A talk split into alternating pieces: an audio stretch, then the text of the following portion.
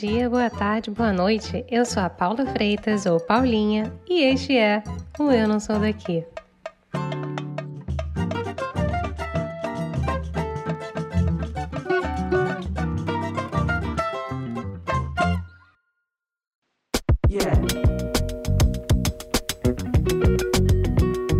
Quando foi a última vez que você bebeu um vinho? Eu aposto que foi numa ocasião especial. Hoje é um dia especial. Se não é, tudo bem, a gente faz de conta que é, tá? Eu recomendo você apertar o pause agora no que você está ouvindo, rapidinho, vai pegar uma taça de vinho disponível que você tiver aí para aproveitar esse episódio bem. Pegou? Bora lá então.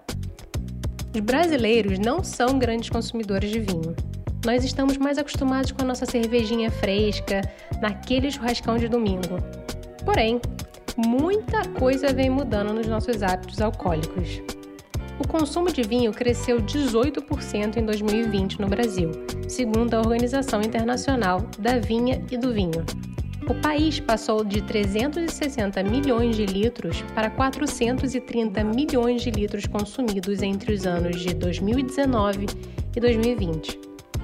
Foi um ano pandêmico difícil, eu sei, e a gente teve que beber para esquecer ou ter alguns poucos prazeres enquanto nos escondíamos em casa dela mesma, a Covid-19. Mas a gente ainda está engatinhando nesse mundo de vinhos. Para você ter uma ideia, o português médio bebe 69 garrafas de vinho enquanto um brasileiro consome apenas 3. Calma, isso é por ano, tá? E se eu te falar que nesse episódio você pode ir comigo para o segundo país que mais produz e exporta vinho no mundo? Sim, a França. Os franceses são grandes consumidores de vinho, além de baguetes, croissants e creme brulee, claro. Segundo dados da Estatista, os franceses consumiram 46 litros de vinhos por pessoa em 2020. Agora, desde 2007, eles têm bebido menos vinho, vocês sabiam? Calma, calma, calma, calma. Não vamos entrar em pânico e nem mudar os nossos hábitos por causa disso, tá? A nossa convidada de hoje é a Juliana Lins. Ela é criadora da Vem pra Borgonha, faz consultoria, marketing e enoturismo sobre vinhos na Borgonha. Desde 2015, ela mergulhou na cultura francesa, descobriu as complexidades da produção artesanal da região e nessa conversa ela vai explicar um pouco como isso acontece e a beleza de toda a produção do vinho. Além disso, ela revela como é guiar pessoas que estão dando os primeiros passos no mundo dos vinhos e aqueles que já são experts. E conta como, apesar de ser uma paulista paulistana, se adaptou perfeitamente à calma e vida de campo borgonhesa. Juliana, seja muito bem-vinda ao Eu Não Sou Daqui nesta manhã de sexta-feira, com esse friozinho gostoso de outono. Muito obrigada, muito obrigada. É um prazer mesmo falar com você, falar de temas tão gostosos e poder te conhecer melhor. Então, muito bem-vinda. Obrigada. E é realmente aqui do meu lado também tá frio, tá chovendo, tá tudo cinza, então é um dia perfeito para bater papo. É assim que a gente gosta, é assim que a gente gosta. Vamos então começar da parte mais importante. Se eu puder pedir para você se introduzir e dizer quem é Juliana por você mesma nesta vida. oh, meu Deus, perguntas filosóficas logo cedo. é, eu sou uma brasileira, nasci em São Paulo. Meus pais são nordestinos. Meu pai é da Bahia, minha mãe nasceu em Recife, em Pernambuco, só que ela foi criada no Rio. Então, a minha infância é, teve muita influência de comida nordestina. Todas as férias de verão a gente passava no Rio de Janeiro, na casa da minha avó. E em São Paulo a gente sempre morou na capital. Né? Então, meus, meu pai sempre trabalhou muito, minha mãe era sempre estava em casa com a gente, nós somos três filhos, né? Eu sou a mais nova. Então, sempre foi aquela. É, meu pai e minha mãe sempre viveram para a gente. O que eles pediam sempre era ter que estudar, ter que estudar bastante, passar numa boa universidade. esse é o caminho. Eles sempre foram pessoas simples, mas que com o passar dos anos a gente conseguiu ter um certo conforto. E quando eu cheguei aqui na França, esse mundo paulistano, paulista paulistano, virou um pouco o meu mundo de ponta cabeça, porque lá em São Paulo eu sempre achava que eu não me encaixava muito. Porque eu lembro que eu estava na segunda série, eu tinha sete anos, eu li um livrinho, que toda sexta-feira era o dia do livro na, na, nossa, na nossa série, né? Aí eu pegava sempre um livrinho que tinha ovelha. E eu gostava de ver a criação das ovelhas, como eles faziam a tosa. Eu lembro até hoje da capa do livro. E quando a gente viajava, eu ficava assim: olha, pai, olha a vaca, olha o cavalo. e eu sempre fui muito interessada nessa parte rural. Tinha programa de TV que mostrava como era feito queijo, como que era feito vinho, uh, como que eram as cidades medievais europeias. Tudo isso sempre me encantou muito. E aquela coisa concreta de São Paulo, eu entrei no, na, como se fala, na esteira, né? Um atrás do outro e você vai. Mas nunca eu era satisfeita, nada me eh, fazia. Eu não era apaixonada por nada. É, eu não tinha talento para nada. É, e até isso era muito frustrante. E quando chegou aqui, meu mundo se abriu. Você falou assim: nossa, as pessoas vivem disso, as pessoas gostam de saber sobre isso e tá tudo bem. As pessoas se formam nessas, nessas áreas e, e, e vivem bem disso para mim, assim, eu descobri um novo mundo, um, no, um, novo mundo que é antigo, que todo mundo já conhecia, mas eu não conhecia. Então, acho que a Juliana por Juliana é uma paulista paulistana é, que adora São Paulo, mas que tem 100% do pezinho na parte rural, na parte de produ produção artesanal. Que maravilha! E que gosta de gente. Eu, eu gosto de gente, isso é fato. Não, e é engraçado, né? Porque você sai de uma das maiores capitais do mundo e vai para um lado muito rural da França. E você, então, assim, se você pudesse explicar como é que você chegou aí, por que que você foi para aí, e eu ainda diria ainda mais, assim, como é que toda a história do vinho e da é, do vinho e da produção do vinho. Você falou aí da produção artesanal do vinho. Entrou na sua vida. Como é que foi esse começo? Então, o meu começo aqui, ele é o mais simples e banal possível, né? Eu vim para a França para casa uma, da minha melhor amiga, que a gente se conheceu na faculdade. Ela já era casada com um francês. Eu era mais nova da faculdade, ela era mais velha. E é, apesar da nossa diferença de idade, a gente sempre foi muito, muito amiga. Aí ela se mudou para cá com o marido dela, que era francês, eles se mudaram para Paris, e eu vim visitá-la. E aí o marido dela falou assim: por que, que vocês não passam um final de semana na Borgonha, Ju? Porque você gosta muito de história e você falou que quer aprender um pouquinho mais sobre vinho. Porque eu nunca gostei de vinho. Porque eu provava, me dava dor de cabeça, me dava sono, nunca me agradava. Mas eu falava assim, gente, se o mundo inteiro bebe esse negócio aí, que todo mundo fala de várias coisas maravilhosas, acho que o problema sou eu, não é possível? Ou, ou eu não sei, estou escolhendo os vinhos uh, bons, é, eu quero aprender. E aí uh, eu vim para Paris, a gente pegou um final de semana e a gente foi para Borgonha, porque tinha história que eu gosto bastante e vinho. Então eu cheguei crua, crua, a gente alugou um carro, a gente veio para cá de carro e passamos quatro dias. E aí eu percebi, eu, nas degustações que a gente não tinha planejado nem nada, a gente ia perguntando, né, no, no comércio, onde que pode fazer degustação. Então eles indicavam pra gente e, e eu comecei a ver que já era o vinho branco e o tinto me agradavam muito. Eu tinha alguma coisa diferente. Eu não fazia cara feia, eu não ficava com dor de cabeça, nem me dava sono. Opa! Então, então eu falei assim, gente, acho que eu tô no lugar certo. E aí num, num dia eu conheci o meu ex-marido. E a gente se conheceu, foi aquela coisa mágica, tudo. E a gente começou a namorar e a gente ficou um ano e meio namorando à distância e todas as férias ele vinha para o Brasil, eu vinha para cá. Só que esse relacionamento começou a ficar caro, né? Passagem Opa. de avião não é, não é assim, é que nem passo de metrô, né? Então, Aí a gente decidiu se casar. E ele não queria morar no Brasil. Ele falou assim: vem morar aqui na França, aqui na Borgonha, na minha cidade, e a gente se casa. Você reconstrui sua vida aqui e a gente fica casado aqui. Se você não gostar, depois de um tempo, a gente se muda para o Brasil ou para qualquer outra parte. Aí eu me casei, só que eu me casei, eu vim para uma cidadezinha, eu saí de São Paulo, uma vida elétrica, é, atividade todo o tempo. Eu sempre fazia, sempre fiz muito curso. Uh, eu sempre gostei muito de esporte, então seis dias da semana sempre tinha alguma atividade esportiva. E aí eu vim para uma cidadezinha de 4 mil habitantes, que tem duas lojas de comércio, que não tinha nada para fazer. E eu cheguei agora nessa época, outono, é, agora em outubro, e eu fiquei assim, meu Deus do céu. Aquele negócio me pegou, essa falta de sol, esse tempo cinzento, essa chuva. E aí foi muito difícil a minha adaptação. E aí eu comecei a fazer aula de francês na universidade, e eu comecei a fazer amigos, mas eram amigos estrangeiros que terminavam o curso, eles iam embora.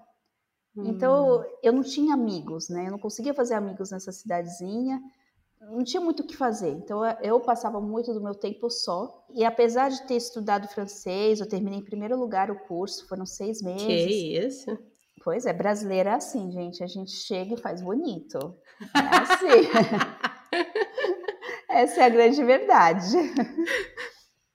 E aí, uh, eu não conseguia arranjar emprego porque eles me colocavam num saco de estrangeiro não europeu. Porque quando você chega aqui sem emprego e sem conexões, que nem eu, eu vim para cá, eles só te oferecem empregos de, de que eles mesmos querem fazer.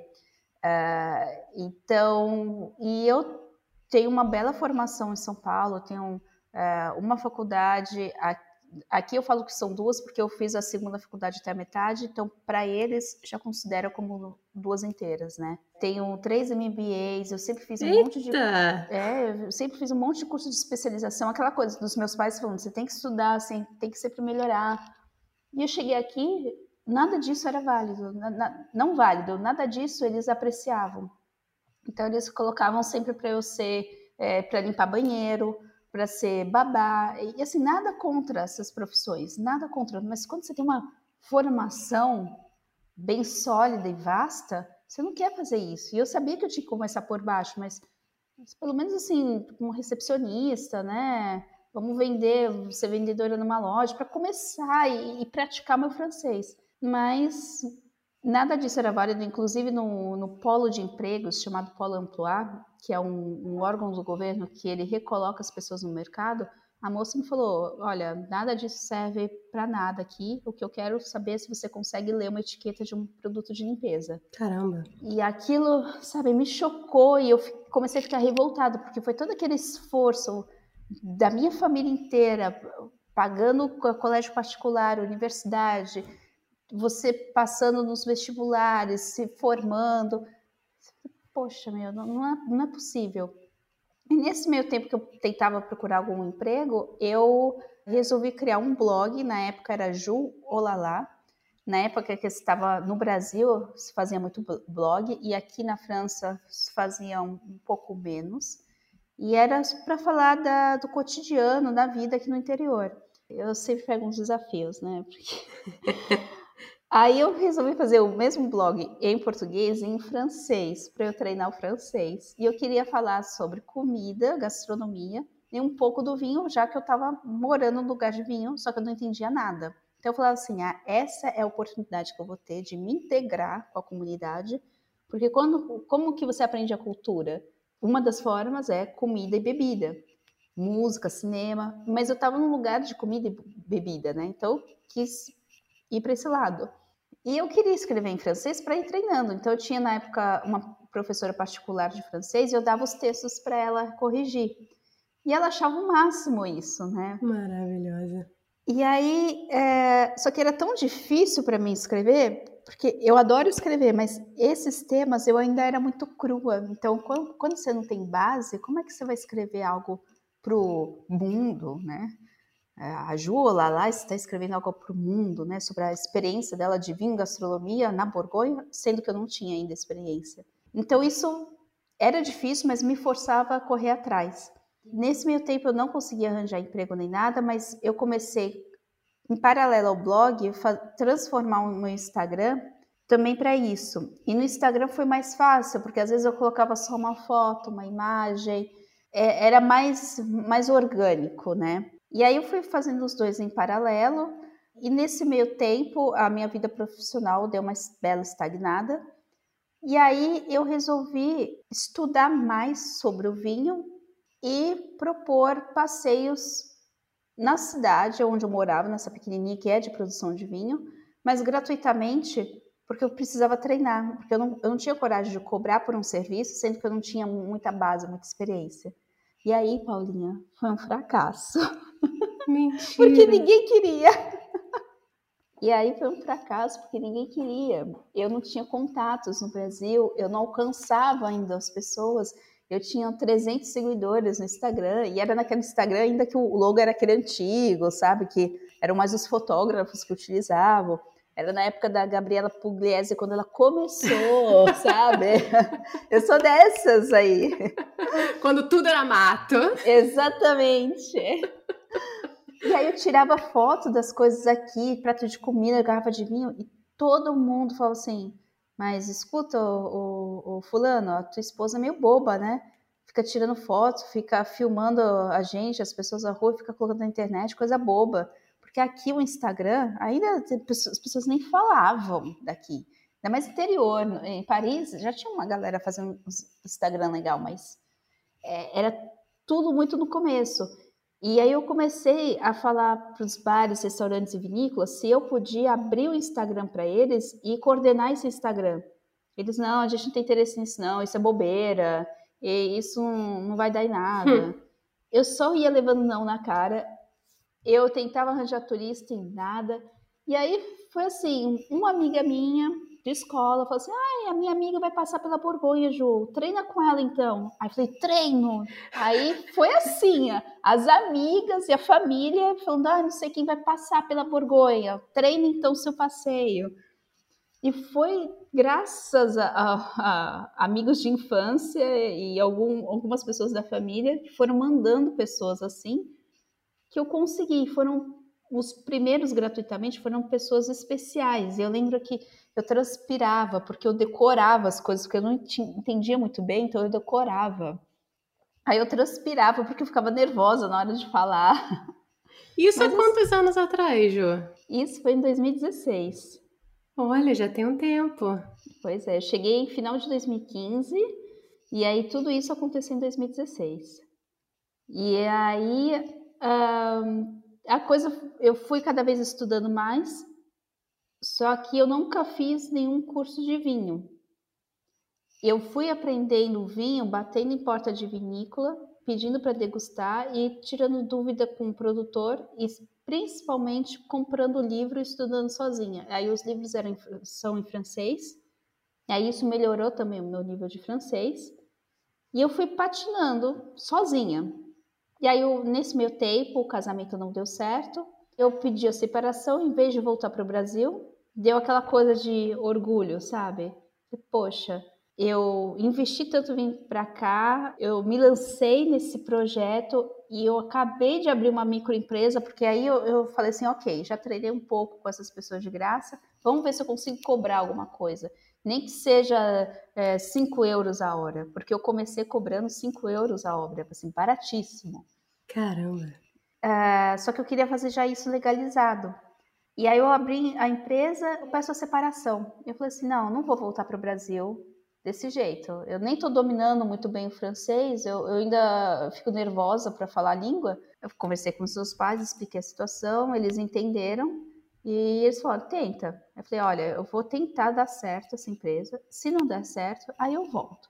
E também eles entenderam que eu queria passar um tempo sozinha. Eu tava, quem já passou por um divórcio sabe que não é tão simples assim. E aí eu peguei minhas coisas, arrumei um apartamento em Bonn, que é onde eu moro, que é a capital dos vinhos uh, da Borgonha. E aí, em dois anos que eu fiquei lá nessa cidadezinha, quando eu cheguei, que eu nunca fiz nenhum amigo, em Bona, em dois meses, eu fiz um monte de amigo. Caramba! E eu consegui o meu primeiro apartamento em Bona graças a uma brasileira que hoje ela é minha, uma das minhas melhores amigas aqui. Uh, e eu devo tudo a ela. E ela é minha cabeleireira. Então, além de ela me deixar bonita, ela que ela e o marido dela que me ajudaram nesse meu recomeço, né? Então, aquela coisa, hoje eu já tenho minha rede de apoio, acho que todo brasileiro que mora fora, você deve entender muito bem isso, né? A gente precisa ter uma rede de apoio, né? É, de gente não só local, mas também de alguns brasileiros, porque às vezes dá um perrengue é o brasileiro que vai entender que você está num perrengue que você não vai conseguir e ele que vai te ajudar. Ele sai do nada e ele te ajuda. Então, eu eu entendi isso. Hoje eu tenho essa minha rede de amigos uh, que a gente está lá pau para toda obra. E hoje eu tenho não só amigas brasileiras, mas franceses e a empresa deu certo né, na persistência, no, na ajuda coletiva, o negócio foi para frente e hoje em dia você está aí com o seu negócio. Passou por um casamento que não deu certo, que tudo bem, mas mudou completamente e se fez sozinha. O que eu acho que é a coisa mais impressionante da sua história é o fato de que você estudou, foi, alcançou, buscou, Pois Duvidou é. de si mesma muito, né? Nossa, e como? Toda hora eu duvidava de mim. E, e tem essa coisa, eu, eu, estudei sozinha, porque eu tinha as minhas economias de 15 anos de carreira eh, no Brasil, só que era, eu estava pensando em pagar aluguel, fazer supermercado, ponto. Era isso, né? Então, é, os cursos de vinhos, eles são caros. Ele falou assim, gente, eu não vou ter condições de pagar isso. Então, vai ser na raça mesmo. Vamos pegar mais livro, comprar mais livro, perguntar mais coisas para produtor. E, às vezes, com os turistas, eles me faziam uma pergunta e eu não sabia responder. Aí eu ligava para o produtor, eu falei assim, eu te respondo daqui a 15 minutos, pode ser? Aí eu ligava para um produtor que já estava um pouco mais amigo meu, perguntava para ele, ele me explicava, já respondia. Então, eu fui correndo atrás dessa forma. Então, respondendo a sua outra pergunta, como que eu me inseri nesse, na produção de vinho artesão, foi realmente pedindo para vários produtores para eu visitar, degustar, trabalhar. Pra você ter uma ideia, eu na primeira vez que eu trabalhei, eu nem fui paga nem nada, era só para eu estar tá dentro de uma vinícola. A minha função era limpar as garrafas de vinho com um pano, porque além de estarem empoeiradas, eles faziam eles em cima da rolha eles colocavam uma cera de vela para ficar mais bonito, né? Que é cerar a garrafa de vinho.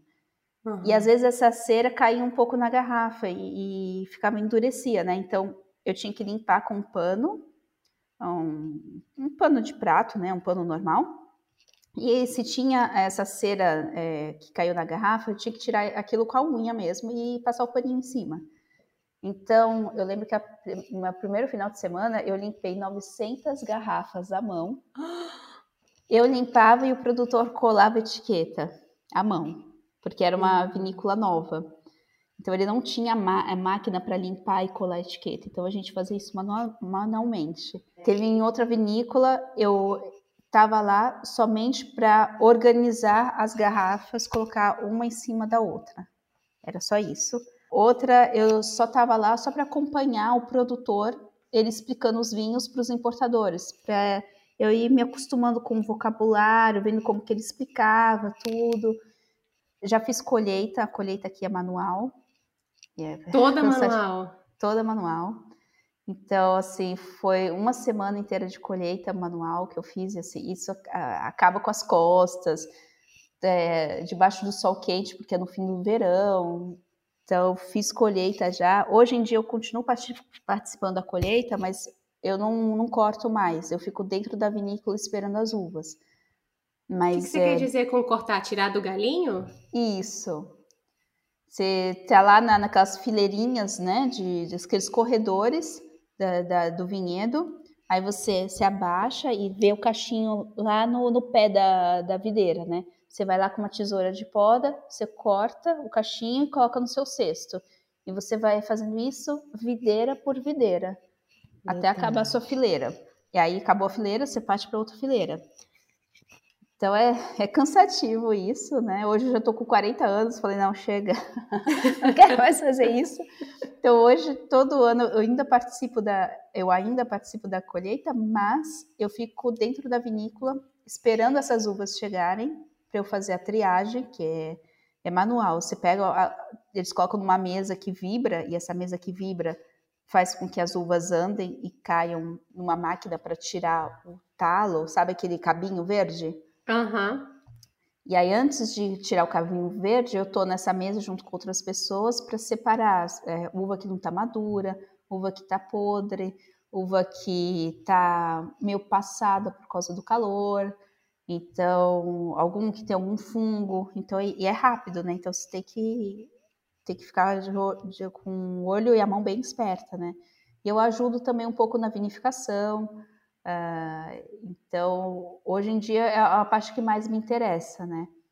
Então, e o que, que é, para quem não conhece, o que, que é vinificação? É quando você literalmente transforma em, em líquido? É quando você transforma a uva, a fruta, em álcool no vinho. Então, ela vai passar pelo processo de fermentação alcoólica, né? Então, você pega a uva, depois que fez a triagem, só tem uva boa. Quando se tira o talo, ou às vezes deixa a uva inteira, você coloca dentro de um tonel gigante. E esse tonel gigante estão todas as uvas, já tem um suco da uva ali que já vai. que tem uma uva imprensando a outra, ela vai se abrindo, né? E nessa máquina que tira o talinho, também faz um cortezinho na uva para liberar um pouco do suco, para ajudar na, no processo né, de transformar a fruta, né, a, essa uva em vinho. E deixa lá durante uns 15, 20 dias, às vezes 30, para fazer essa fermentação alcoólica, onde o açúcar natural da uva ele vai ser utilizado, né, para nesse processo de fermentação, ou esse açúcar vai ser transformado em álcool. E aí quando termina, você tem já o vinho pronto, é, e nisso passam várias várias etapas para você fazer o vinho, né? É, várias etapas, vão ser vários um, pontos para você melhorar o seu vinho, né?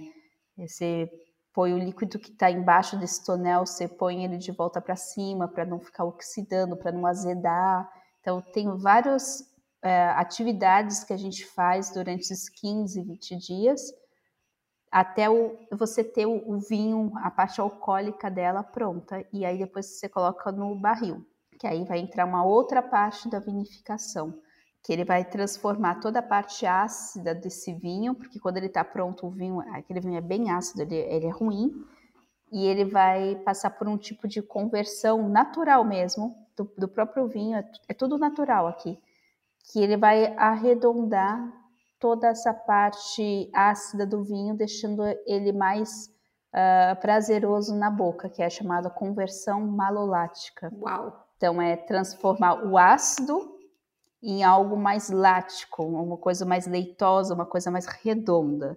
Eu não vou entrar em detalhe, mas é assim, só para o pessoal saber que tem uma parte que acontece dentro do barril. E aí, e muita gente acha que no barril não acontece nada, o vinho só fica lá quieto esperando ser engarrafado. Não, tem a parte viva dele que continua acontecendo ali. Então, aí eu acompanho isso também. Fascinante. E tudo isso, de novo, é, é foi pedindo, pedindo, pedindo. E, e não é que você pede para o produtor, ele fala, ah, ok, vem aqui. Você leva muito não na cara, como tudo na vida, mas o francês aqui ele tem uma característica que eu gosto muito. Ele dá muito valor a quem se esforça, mas muito mesmo, mais do que a gente até. Aqui, assim, o, o francês de base ele não trabalha muito. É, eles não se esforçam muito. Então, quando eles veem alguém que chega aqui e realmente está afim de aprender e de trabalhar, eles dão essa oportunidade. Mesmo que a pessoa erre, não tem problema. Ela errou, mas ela está aprendendo com erro, a estar tá correndo atrás, eles valorizam muito isso. Tá? É por isso que eu consegui algumas belas oportunidades. E no fim das contas você chegou a comentar aí, né, que você você então trabalha com brasileiros, mas também com pessoas locais que querem conhecer a região também da Borgonha, que são franceses ou que são de repente europeus? Então, além de trabalhar como temporária nas vinícolas, né, é um trabalho temporário, eu trabalho com turismo para brasileiros, que é 95% do meu público, e locais também que, que queiram visitar, conhecer, aprender sobre o vinho, é, franceses, belgas, eu já tive coreano também. Uau! E é, é bem legal. E eu acho que o francês, quando eu pego um grupo de franceses, eles ficam com o meu contato e toda vez que eles passam por aqui pela Borgonha, eles param só para dar um oi. Então a gente vai tomar um café, a gente toma um vinho, acaba fazendo um vínculo porque eles admiram isso. Poxa, é, é uma estrangeira, chegou aqui, aprendeu, trabalha pra caramba, ainda tá, tá mostrando pra gente que a gente que é francês. Então eles acham isso incrível. É, assim, eu tive sorte, eu, tive, eu fui bem abençoada por Deus por encontrar pessoas que toparam, é, franceses, que toparam fazer um tour comigo, uma brasileira. Um deles até chegou e falou assim para mim: é, a, a, vinícola, quando me, é, te indicou para fazer um passeio, não falou que você era brasileira, e ainda bem, porque senão eu ia negar. Porque imagina, eu sou francês, estou na França, eu vou aprender com uma brasileira? Nada a ver. É, é, que nem a gente chegar na China, a gente vai contratar um guia e chega, em vez de ser uma guia chinesa ou uma guia brasileira, vem um, um, uma italiana. É, se, tipo, dá um nó na cabeça. Por que uma italiana, né? E aí e ele falou assim, no final foi a, a melhor surpresa, porque eles falaram que como eles se sentem tímidos uh, com o vinho, e se às vezes o vinho às vezes dá essa impressão um pouco snob, isso e aquilo. Comigo não tinha nada de snob, porque as dúvidas deles eram as dúvidas que eu tive, porque eu cheguei aqui do zero, né, aprendendo tudo. E aí eles aproveitam que eles contam como que é a região deles, né, que que que, que eles já comeram. Então tem uma troca muito legal, né? Que barato. E como é que é com os brasileiros que chegam aí? Eles chegam já sabendo alguma coisa? Eles chegam já estudados ou também chegam cruz? Ai, tem de tudo. Isso que é a beleza. Por isso que eu gosto de gente, porque é, chega de tudo, eu gosto de, de todo mundo. Tem desde do, do, do, da pessoa que só bebe aquele vinho no final de semana, e aí eles aprendem um beabá comigo, e, e assim, é, é uma oportunidade legal, né? Você está ensinando o beabá do melhor vinho do mundo.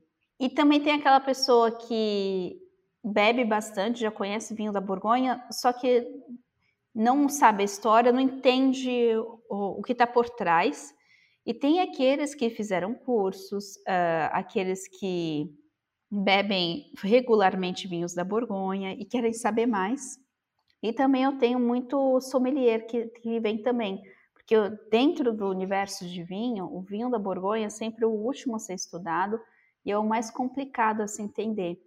Então, as pessoas que estudam vinho já chegam aqui, ai meu Deus, Borgonha, eu nunca entendo, é muito complicado. Não, relaxa, a gente vai, vai entender. A gente vai entender. Mas para ajudar a entender, tem que ter muita litragem, tem que beber muito também. E aí as pessoas se soltam, né? E se você pudesse explicar, assim, porque você falou, você deu algumas, você botou umas frases bem importantes, assim, tipo, o melhor vinho do mundo, ou você falou também que é uma produção totalmente artesanal, e, muitas vezes, né? Mas por que, que a Borgonha é tão famosa pelo vinho e pelo enoturismo? E por que, que esse vinho é tão bom? O que, o que, que tem de tão especial para quem nunca ouviu falar da Borgonha? Imagina que é que a pessoa é a mais cru possível. Então, o que ajuda muito nessa hora, falar com uma garrafa e com a taça na mão. sinto pessoa... muito, gente, sinto muito. que aí a pessoa realmente vai realmente entender do que, que eu estou falando. Mas assim, uh, desde muito tempo, desde a Idade Média, o vinho da Borgonha quem produzia, quem provava, já percebia que era um vinho que os aromas, o sabor, o sabor na boca agradava muito mais do que vinhos de outras regiões. Aqui a gente tem a Borgonha, a questão do terroir, que seria é uma palavra francesa que significa a qualidade da terra, o subsolo uh, e também o trabalho humano e principalmente a posição dessa terra em relação ao Sol. Então, a posição geográfica dela, aqui na Borgonha, a gente sempre fala de encosta. Os melhores pedaços de terra estão nessa encosta, que elas recebem toda a luminosidade de quando o Sol nasce a leste, esse solzinho que a gente leva o bebê para passear, que é tão bom de manhã, que a gente vai para a praia cedinho de manhã, é esse solzinho batendo nessa encosta, nesse horário, que é o melhor. Até tem uma, uma frase de um, um príncipe de Condé, que ele tinha um castelo lá em Chantilly, que ele trouxe a videira da Borgonha, a videira da uva tinta que se chama Pinot Noir, que é uma das uvas mais elegantes que se tem no mundo todo. Quando você fala de uma uva elegante para fazer vinhos elegantes, a gente fala de Pinot Noir. Que chique. Uau! ele pegou essa videira, ele colocou lá é, na, em Chantilly, que é pertinho de, de Paris, só que não estava dando um vinho igual. E o, o, um amigo próximo dele falou assim: é, para você ter um vinho igual da Borgonha, você vai ter que levar o solo e você vai ter que levar o sol.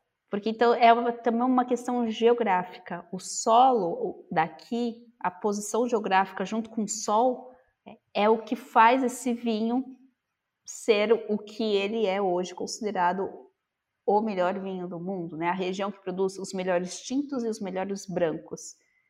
Então tem a, a conjunção natureza também. Uhum. Por isso que aqui se fala que a Borgonha é terra santa por dois motivos. Um, porque tudo começou essa parte de vinhos pelos monges, é, tudo que é bom na vida foram os monges, né? Pão, cerveja, vinho, foram todos, tudo eles que eles aprimoraram. E tem também é, essa conjunção, então, dos monges, pela, que foram eles que começaram toda a produção de vinho aqui, mas também por ser um vinho tão, tão bom que eles falam que é um vinho santo, um vinho santificado, que é um, um, um local santificado, abençoado. Ah. Então, ajuda muito. Quando muita gente estuda, eu tive uma cliente, nossa, um amor, um amor, um amor. E ela é sommelier e, e ela tem dificuldade com o vinho da Borgonha. E quando a gente passeou aqui, ela viu exatamente essa parte de geografia, o sol, ela viu o solo, ela começou finalmente a entender. E aí eu abri a garrafa e falei, tô entendendo tudo. Então ajuda a ter a, a garrafa na mão. Peço desculpas novamente, pessoal que está escutando a gente. Pois é, a gente já vai na, na, na adega, abre uma garrafa de vinho da Borgonha e continua escutando podcast. ah, excelente, excelente. E você falou aí também, né? Você explicou o porquê que é tão importante. E, e eu acho que fica bastante claro, né, nesse momento, para quem está escutando a gente. Mas eu queria entender porque você também tem uma parte do seu trabalho que é a questão de do, do lado profissional, né? Da questão de do lado de exportação do vinho da Borgonha para, para o Brasil e para outro lugar. Então eu queria só te perguntar qual é a complicação que existe e como que você lida com isso no dia a dia, porque eu acho que é um trabalho completamente diferente de levar as pessoas para conhecer a região. É um lado mais business do, do que você faz. Isso, é assim, a, exportar para o Brasil qualquer produto é muito complicado, muito. Eu trabalhei 10 anos na FedEx, na Federal Express, lá no Brasil, e a gente trabalhava com exportação e importação de remessas expressas com avião. Então eu tinha uma boa base disso.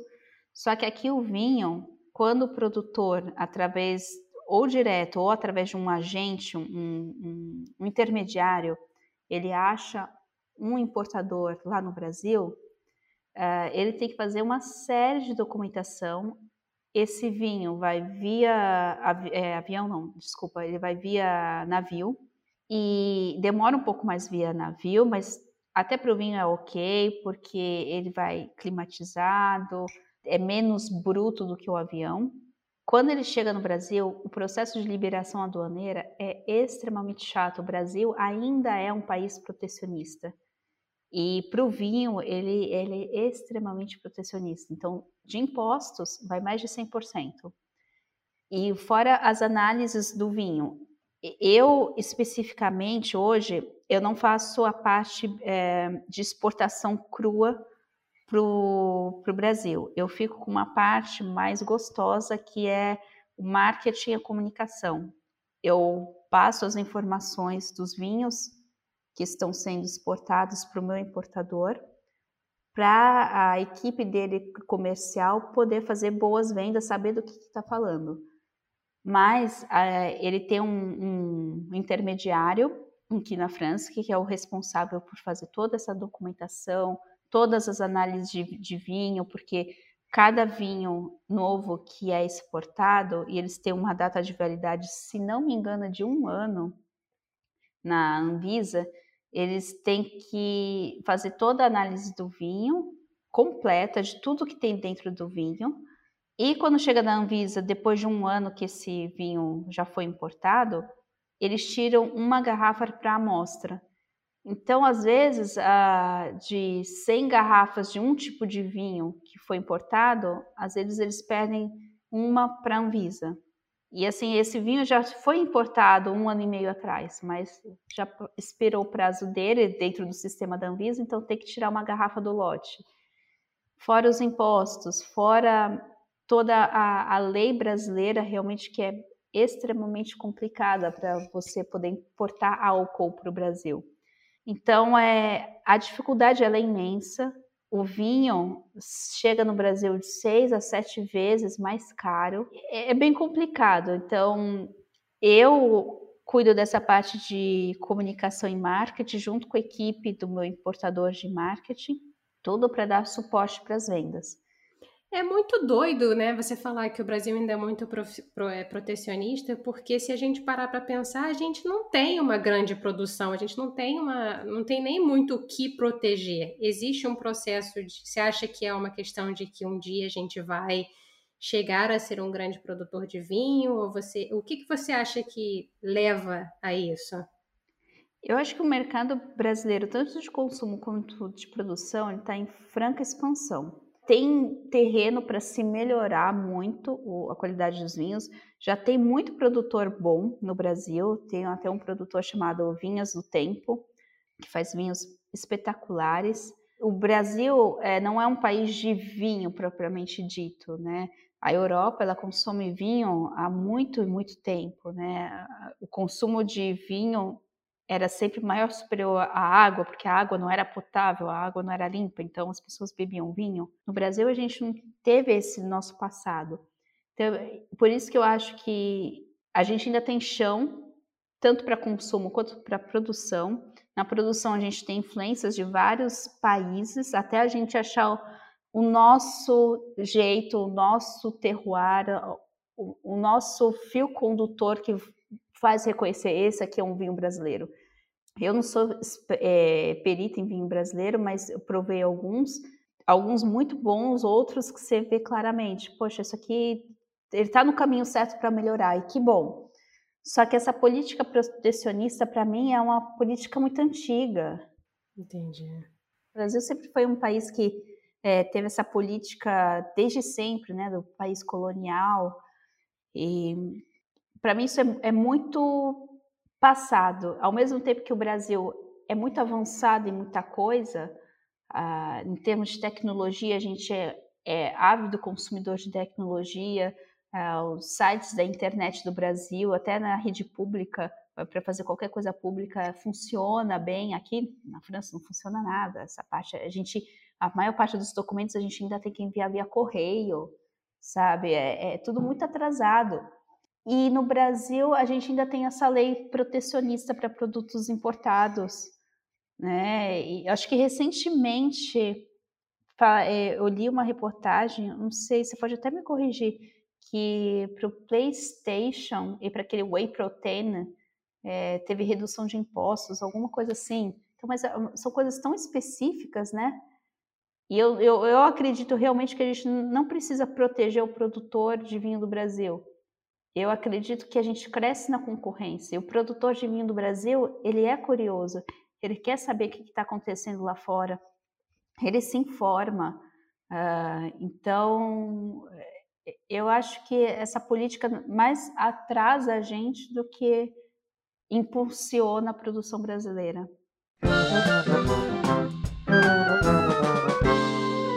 Ju, vamos mudar completamente agora o rumo da prosa. Vamos. E vamos de momento chorrindo, que é o momento rir para não chorar, que é quando eu peço para os convidados dividirem aí o momento de gafe, de perrengue, pode ser uma história tragicômica que você viveu nesta Borgonha. ai, ai. Aí tem várias. Eu até quando você me falou isso, eu fiquei pensando, eu falei assim, gente, não sei qual contar. Porque é, são coisas pequenas e às vezes são coisas que eu só vou me dar conta muito tempo depois. Mas teve uma, que foi logo quando eu cheguei aqui, e foi antes até de eu estudar francês na universidade, que eu fui na, na papelaria porque eu precisava comprar durex para embalar presente de, de Natal.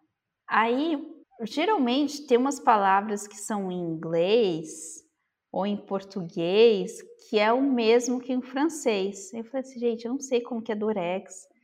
Uh, eu não queria procurar na internet nem nada, eu estava no meio da rua, falei assim, ah, eu vou chegar na papelaria e vou falar durex, vai que, é, vai que é a mesma palavra, né? Aí eu chego na papelaria, um casal de velhinho. Sabe aqueles velhinhos que a Dona Morte esqueceu de buscar? Aham. Uhum. Exatamente. Tadinhos. Aí cheguei lá, eles me viram, né? E eu sou morena, tudo. Quem olha para mim sabe que eu não sou francesa, né? Aí eu, com meu forte sotaque, né? Chego e falo: Ah, é, bom dia, né? Bonjour. Aí eles: Ah, bonjour. Aí eu falo, bem pausada a frase que eu decorei. Eu gostaria de comprar um durex. Aí eu, eu transpirava, né, de falar francês. Aí eu falei, eu gostaria de comprar um durex. Na hora que eu falei durex, eles abrem um olho assim, arregalam um olho e fica um silêncio. Aí eu repito a frase, porque eu achei que eles não tinham entendido por causa do meu sotaque. Eles, Uh, eu acho, uh, minha querida, que você não está no lugar certo. Olho assim ao redor de mim, eu vejo lápis, caneta, folha sulfite. Eu falei, não, não, é aqui, é aqui. Eles, ah, não, não. Não é aqui não. não. Eu é aqui sim. E eu bati assim com o dedinho na, no balcão, é aqui, aqui, e sim, sim. Eles, não, não. Aí eu falei assim, Durex, Durex. Aí eles começaram a rir da minha cara. Aí eu não estava entendendo, aí eu comecei a fazer o gesto, assim, de pegar o Durex e aumentar a fita do Durex, né? E, tipo, colando no balcão. E eu colocava as duas mãos no balcão, tipo, para colar, e passava o dedo em cima. Aí eles riam tanto da minha cara.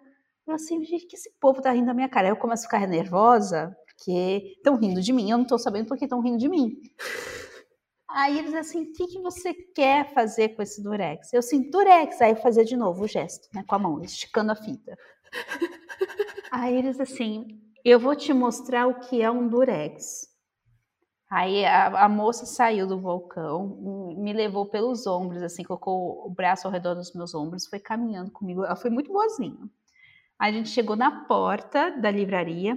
E aqui era naquela cidadezinha do interior né, que eu morava. E aí era uma rua para atravessar, que eram só dois passos a rua, só passa a bicicleta.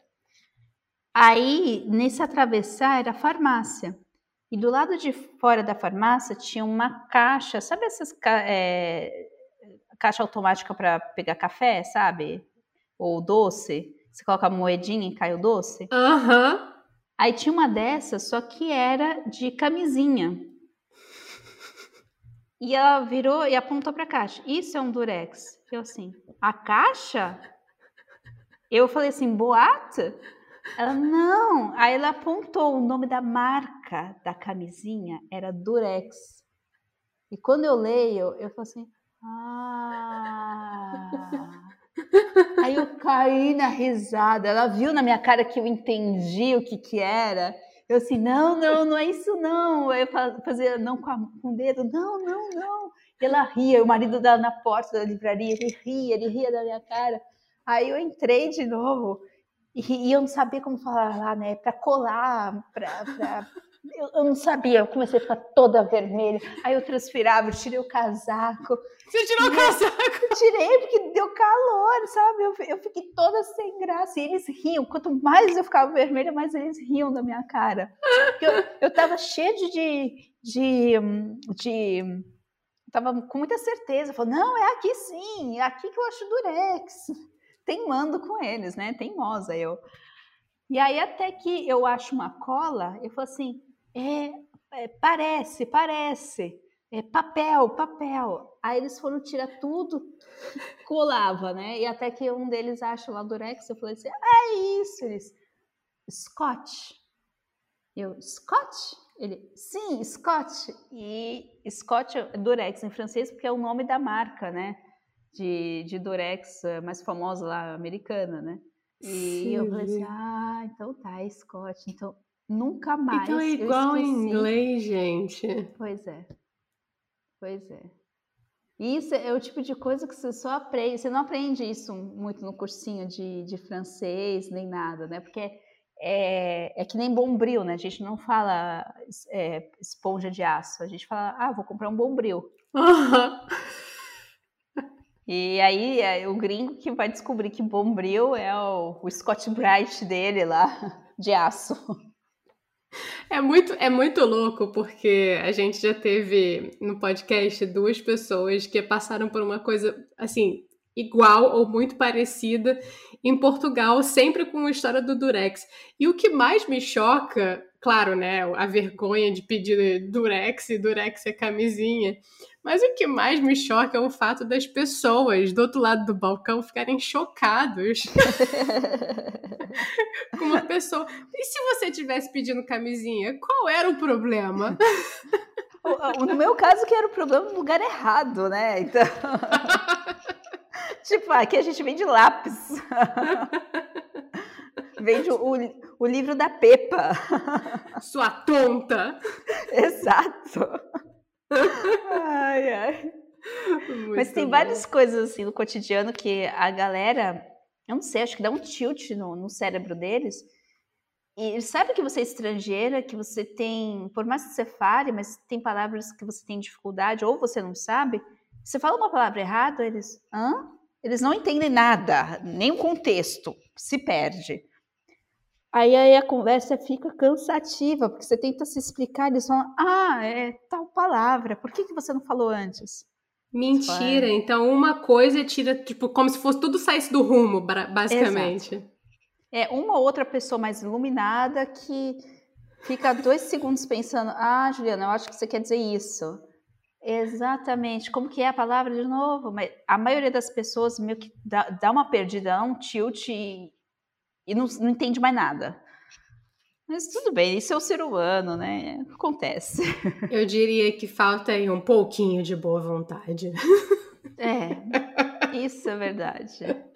Aí eu falo, porque no meu país, quando chega um gringo, a gente tem maior esforço de, de entender o gringo e de se fazer entender para o gringo. A gente faz de tudo. E se o gringo for europeu, parece até que a gente lambe o chão para a pessoa passar, né? Exato, exatamente. Deixa quieto, não vamos nem falar sobre isso, que é um problema histórico. Pior que é, pior que é.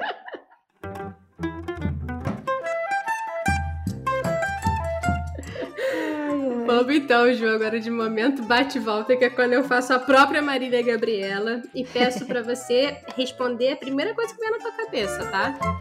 Tá bom, tá bom. Vamos Ai, lá. tô nervosa. Já tô começando. Vou tirar o casaco. Olha a pornografia aqui, gente. Isso aqui, é um, isso aqui é um podcast de família. Que isso? Ai, ai. Tô brincando. Vamos lá, então. Começar fácil, hein? Eu acho que é fácil, eu não sei. Vamos ver o que você vai, o que você vai achar. Hum. Um vinho ruim ou uma cerveja meia boca? Para beber? Isso? Claro, não é para jogar pra, fora. Para beber, né, mulher? Ah, uma cerveja meia boca.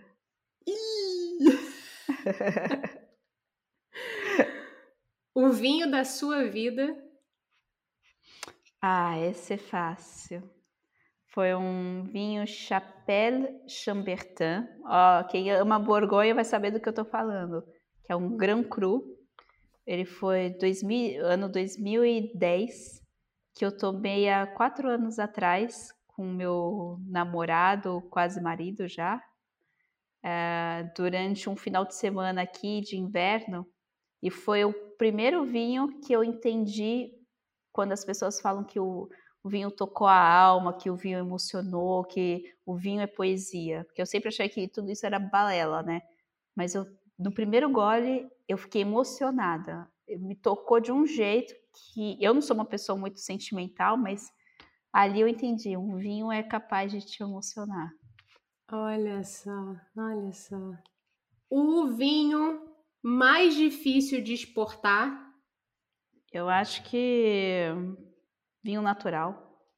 Ele, o vinho natural, ele é difícil das pessoas, é difícil de, de achar um bom vinho natural que seja bem feito, que ao paladar agrade. E para fazer exportação, você tem que fazer alguns ajustes nele, o que pode se perder um pouco a característica dele de vinho natural e ele é muito frágil durante o transporte. É, ele pode chegar bem um, alterado no destino final, tornando a experiência do consumidor não satisfatória. Então, ele pode chegar um pouco ruim. Então, hum. esse é um vinho difícil de exportar. Tanto é que um bom importador, ele não trabalha, ele não gosta de trabalhar porque o resultado final, o que conta, que é o prazer de beber um vinho, ele fica um pouco uh, difícil. Agora, o lugar mais inesquecível que você já visitou em toda a Borgonha? Tem um, um cantinho que foi o meu namorado que me levou logo no nosso começo de namoro, que a gente pegou o carro, a gente subiu uma colina, a gente foi por uma estradinha que só cabe um carro pequeno, e por aquilo que pareça é mão e, mão e contramão, e a gente chegou no alto da colina, numa vista maravilhosa, que dava para ver todos os vinhedos Gran Cruz, que são os da mais alta qualidade que tem na Borgonha. A vista de leste a oeste é só essa. E no meio a gente vê lá embaixo o vinhedo mais emblemático, que faz um dos vinhos mais conhecidos no mundo inteiro, que é o Romanée Conti. E é, é um lugarzinho no alto da colina, super pequenininho, super estreito. E a paisagem é maravilhosa. Eu já fui lá em todas as épocas do ano, todas elas com meu namorado, e é um lugar que a gente senta e espera o tempo passar. A gente fica só a gente. É, é um lugar quase romântico. Você vê a paulistana sendo pega pelo lado rural da vida. Pois é, completamente. Agora essa aqui é mais difícil, hein? Vamos ver. Os doces ou a comida salgada francesa? Os doces, né? É fácil. Eu adoro doce, adoro. Eu sigo o chefe patissier. Eu, eu vou em lojas de doce para provar os doces, as novidades. Quando a gente vai para Paris, a gente tira um dia só para eu comer doce nos lugares famosos, em pequenos Olha. patisseries também de bairro. É, o que eu cozinho mais em casa é tudo doce para eu ir treinando. O meu ex-marido era chefe patissier, é, então eu sempre ficava de olho no que, que ele estava fazendo. E eu ainda quero fazer um curso de patisserie, porque realmente eu acho lindo, esteticamente lindo, e eu adoro doce. Adoro, adoro, adoro. A sua maior implicância com os franceses é? Ai, que parem de rir do meu sotaque, fazer graça. Você pergunta, ah, eu não entendi isso. Aí eles respondem uma coisa nada a ver e começam a rir. Eu odeio que façam isso. E para mim aí acabou a amizade. Um bullying, basicamente, né? É, então assim, é, eu acho que é mais uma zoação, né? Mas eu, eu, isso me irrita tanto. Ah, é, e depois eles falam, ah, você que não tem humor. Pô, eu não fico rindo do teu sotaque aqui de, de borgonhês. Imagina. É, eu, eu só falei que eu não entendi, então responde. Claro. Então essa é a minha maior implicância realmente com eles. Agora, qual, qual é o grande pecado capital que uma pessoa pode cometer com o vinho? Eu acho que é falar na frente do produtor e fazendo uma cara feia, fazendo careta. Ah, eu não gostei. Existem formas de você. Isso quando você está com o produtor, tá? É que foi a primeira coisa que me veio à cabeça, né? Existem formas de você. Nem todo vinho você vai gostar. Mas você pode falar, não precisa fazer uma careta, colocar a língua para fora, né? Hum. É, eu falo assim, ah, isso aqui não foi tanto do meu agrado. Ele, o produtor vai entender isso, mas quando a pessoa faz uma careta e coloca a língua para fora, ai, não gostei, e faz que nem criança, isso daí é, pega muito mal. O famoso dói na alma, né? É, é exato. Agora você falando esse negócio aí do ai, não gostei, uma coisa eu, eu acho que assim, uma vez eu escutei um, um amigo que, que produz vinho na Itália, um italiano, né? E e ele falou para mim uma coisa que ele ainda tem dificuldade, apesar de ter feito curso, apesar de provar muito vinho, uma coisa que ele ainda tem muita dificuldade é apreciar esses vinhos que ficam deitados nas cantinas, né, que eles chamam de cantina, uhum. é, que é basicamente o subsolo, só para as pessoas entenderem, é o subsolo, que é onde eles deixam as garrafas, parece aquelas cenas de frades.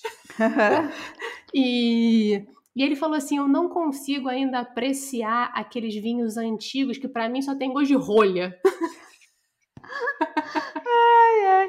Olha, eu tô com ele, viu? Tem uma galera que adora vinho antigo. Eu não sei você, Paulinha, o que, que você prefere.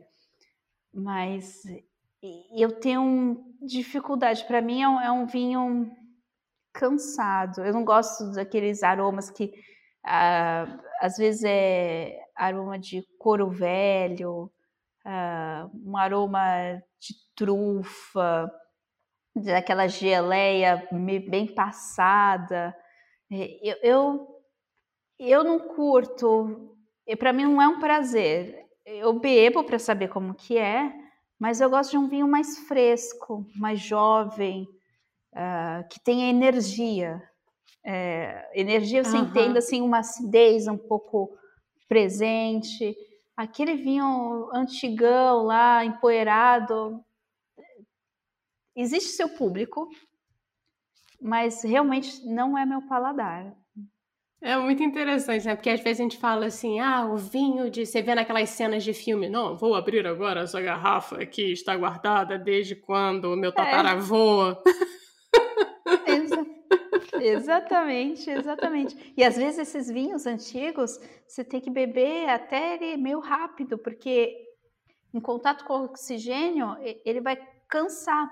Então, até teve uma vez que a gente bebeu um vinho de 76. Eita! E aí, todo mundo da mesa era só. E eu fiquei quieta, né? Porque era só grandes profissionais, tudo. Eles viraram assim e falaram: gente, isso aqui a gente tem que tomar em menos de 10 minutos, hein? Porque o vinho já tá, tá, tá nas últimas.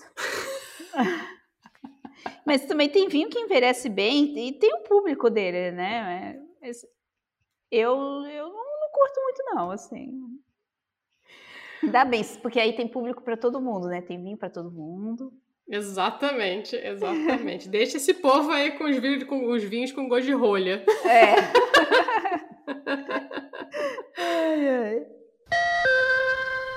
Ju, vamos terminar agora com o modo avião, que é quando eu peço aí pra você deixar dicas aí, pode ser de filme, pode ser de série, pode ser de música, pode ser de vinho, Pode ser do que você quiser, tá valendo. Ah, então, dica. Então, eu vou indicar dois filmes que se passam na Borgonha. Uhum. Um é um filme antigo de 1966, que em francês se chama La Grande Vadrouille, que o título em português é A Grande Paródia, é com um ator chamado Louis de Finesse, que é um, um, um cara é, como se fosse um Didi Mocó, mais francês, é, mas é um pouco mais engraçado que o Didi, assim, é, dessa época assim um pouco mais antiga, né? E, e tem parte do filme que ele chega na Borgonha e mostra alguns locais daqui. Então é legal e, e ele começa em Paris, ele termina, ele passa pela Borgonha, ele continua. Em um outro filme, Uh, e quem vem para Borgonha e falar com um produtor ou com alguém num restaurante que viu esse filme, todo mundo vai falar: Uau, você viu esse filme? Que legal! Porque é um clássico francês. Olha.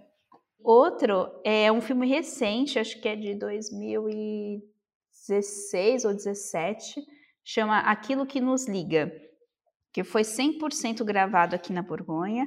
É, mostra sobre uma família é, de, de, produtores de vinho. São o pai morre, deixa de herança as terras para os três filhos. Então discutem problemas atuais, como o problema de, de herança, de sucessão, da produção. Então mostra a produção no inverno, outono, inverno, primavera e verão. Mostra a colheita. E, e é o único filme realmente da Borgonha que realmente mostra a Borgonha como ela é. E tem umas paisagens incríveis, incríveis, incríveis. Então, esses dois é, filmes eu indico bastante. E tem uma, uma cantora que geralmente eu coloco ela no meu, nos meus stories, que é, ela tem umas musiquinhas super bonitinhas, que é a Veronique Sanson. Veronique Sanson. Em, em português, falando é Veronique Sanson, é S-A-E N-S-O-N. E é uma música dela que eu adoro, é Chanson sur ma drôle vie, que é a música da minha vida engraçada. Quem me acompanha no, no meu Instagram, é, é, uma música que eu sempre coloco nos stories, e ela é tão bonitinha. E a primeira vez que eu escutei, eu estava numa uma festa, e as festas aqui eu, eu acho mais ingênuas.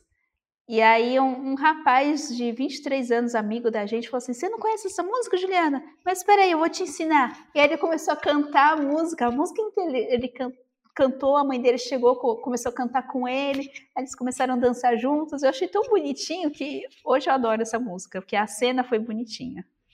Que delícia. Depois ela fala. O mais engraçado que você virou para mim e falou no meio da, da conversa, falou assim: Eu não sou sentimental. E aí você me fala um monte de memórias super sentimentais, tipo, ah, eu sento e vejo a vista com o meu namorildo. E aí eu escuto a música no meio da festa e eu guardo aquela memória. Mas, gente, ela não é sentimental, tá? É que eu, eu, eu vejo umas pessoas tão mais uh, que no conversar, assim, no dia a dia, são tão mais melosas. Eu não sou muito assim, mas eu aprecio esses pequenos momentos. Talvez eu seja sentimental, não sei. Mas eu, eu não sou muito Cirilo, né, da, do carrossel. Eu não sou muito assim. Isso aí foi um recordar a viver, viu? Não, Fui longe. tô brincando com você, tô só de implicância, porque se eu não implicasse não seria eu. Mas, mas te agradeço muito, acho que deu pra gente descobrir um pouquinho, claro, do seu encantamento com a Borgonha, um pouquinho sobre a Borgonha, mas mais do que tudo, aprender sobre vinhos, porque eu acho que a gente no Brasil tem o hábito, acho que está crescendo, né? A questão do vinho, a gente tem o hábito mais de, de gostar de cerveja, ainda mais com todas as cervejas artesanais que cresceram muito nos últimos anos, mas eu acho que tem todo um mundo dos vinhos que eu espero que as pessoas é, conheçam um pouco mais e quem sabe um dia tenham a sorte e a chance de ter o privilégio de fazer um tour com você. Eu espero ter um dia. ah, lógico, você é minha convidada. Vindo para cá, a gente vai se perder por aí, a gente vai se divertir. E, e eu acho que realmente o mercado brasileiro, o brasileiro é muito curioso. Foi aquilo que, gente, que eu falei logo no começo. O brasileiro chega e faz bonito. Então, tanto os produtores, eu, eu acredito muito no, no futuro dos produtores brasileiros, o consumidor cada vez, eu estou vendo a mudança de comportamento do consumidor. Ele está cada vez mais lendo mais, se informando mais. Existem ótimas importadoras que estão fazendo ótimos trabalhos. Onde eu trabalho, que é na Anima Vinum, eles têm um, um trabalho muito bom de, de informar o cliente e os clientes adoram quando a gente traz essas informações. É, então, é aquela coisa, o brasileiro, ele é curioso, ele é sedento de informação, ele quer saber o que está acontecendo, como é feito, ele quer saber de detalhes. E mesmo que às vezes a pessoa não vai beber hoje um vinho da Borgonha, ele pode beber daqui a alguns anos, uh, quando ele, ele, encontrar onde comprar, mas ele já vai ter lido a respeito, ele já vai ter, ter visto vídeos a respeito. Então, isso que eu acho legal assim, desse, dessa mudança de comportamento e, lógico, não deixar a cerveja de lado, né? Porque que nem aqui, é, pouca gente sabe, mas aqui na Borgonha tem produção de cerveja, de cerveja é, de pequena produção, a, a artesã também, e são ótimas cervejas. E, e às vezes a gente só fica no vinho, vinho, vinho, a gente chega no bar e a gente começa com uma cerveja. Então, gostar de vinho não exclui as outras bebidas, né? E eu acho que é, a gente é um país. Eu admiro muito o nosso país, mesmo com todos os problemas, admiro extremamente o brasileiro. A gente chega, faz e acontece. E sempre com humor, sempre. Então, para a gente não tem tempo ruim. Então, eu vou ter um, um, enorme prazer de cada vez mais receber mais gente aqui, é, trazer situações, causar impressões, momentos para se recordar. E você é minha convidada, já falei, hein? Vem para cá. Eu vou ter o maior prazer de te mostrar tudo. Vou mesmo, vou mesmo, vou beber muito vinho. Hum. Sim, sim. E aí, ficou morrendo de vontade de tomar umas com a Ju também? Já que você tá aí de boas, entendeu? Tranquilo depois dessa taça de vinho, clica seguir o Eu Não Sou Daqui no Spotify ou onde quer que você esteja escutando a gente. E aproveita para deixar as cinco estrelinhas, viu? Por favor. Querendo trocar uma ideia, fazer uma sugestão, você pode encontrar a gente no Instagram, nsdaqui. O Eu Não Sou Daqui foi apresentado por Paula Freitas, editado pela Juliana Oliveira, design gráfico da Gabriela Altran, suporte de conteúdo das redes sociais da Luma Mundim e consultoria do João Freitas. A nossa música tem composição e flautas da Karina Neves, violão de sete cordas e bandolim do Pedro Franco e mixagem do Tito Neves. Um beijão, pessoal!